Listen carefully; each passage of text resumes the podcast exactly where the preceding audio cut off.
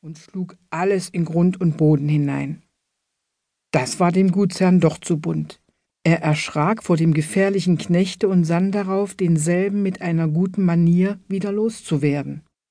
Er fragte daher den Gottlieb, welchen Lohn er begehre, wenn er wirklich in den Dienst trete. Gottlieb trat nahe zu dem Herrn heran und sagte ihm etwas ins Ohr. Darauf wurde der Herr rot und sagte, Es ist gut, aber stille davon, und nahm Gottlieb zum Knechte an darob sich die anderen Knechte nicht im allerentferntesten freuten. Als der Gutsherr mit seiner Frau allein war, verlangte diese zu wissen, welchen Lohn Gottlieb sich ausgedungen habe. Der Herr wurde wieder rot und wollte es erst nicht sagen, wodurch seine Frau umso mehr in ihn drang, mit der Sprache herauszurücken. Der Rittergutsbesitzer war sehr geizig, gab gar zu gern so wenig Lohn als nur möglich und das hatte Gottlieb erwogen, dem gar nichts daran gelegen war, dass er hatte so stark werden müssen, um für andere sich zu plagen und zu arbeiten. So sagte jetzt der Gutsherr etwas verlegen zu seiner Frau. Sieh, mein Schatz, es hat damit seine eigene Bewandtnis. So billig bekomme ich nie einen so kräftigen Arbeiter. Der Gottlieb verlangt gar keinen Lohn. Gar keinen Lohn? Das ist nicht menschenmöglich, rief ganz erstaunt die Gutsherrin. Dahinter steckt etwas. Mann, du belügst mich. Nun beruhige dich doch nur, liebe Frau, besänftigte der Gutsherr. Etwas verlangt er schon, und ich hab's ihm zugestanden, in Betracht, dass es uns nichts kostet, doch bleibt das geheim, unter uns.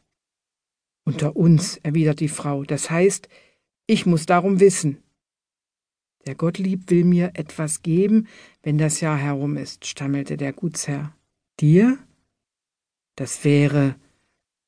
Was kann der Sohn deines Knechts dir geben? fragte die Frau. Eine Feige, antwortet der Mann, will er mir geben. Eine Feige?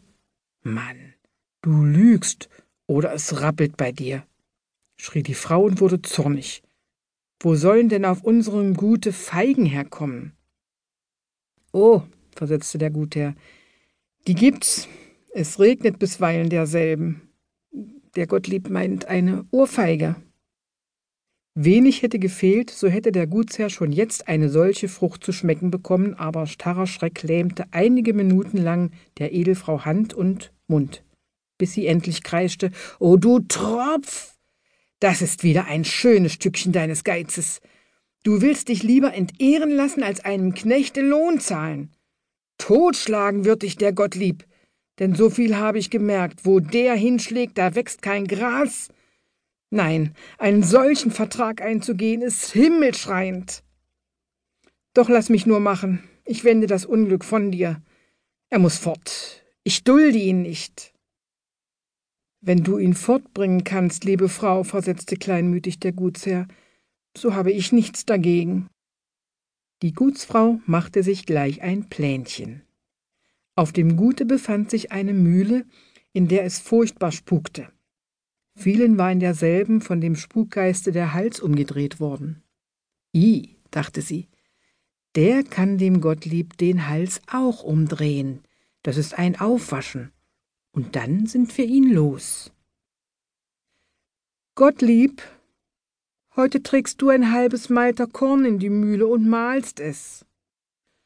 Zu Befehl, gnädige Frau, antwortete Gottlieb, holte einen großen Maltersack, fasste ein oder zwei Malter Korn hinein und warf sich ihn über die Schulter, ging und pfiff das Lied Da droben auf dem Berge, da steht dein Mühlenrad.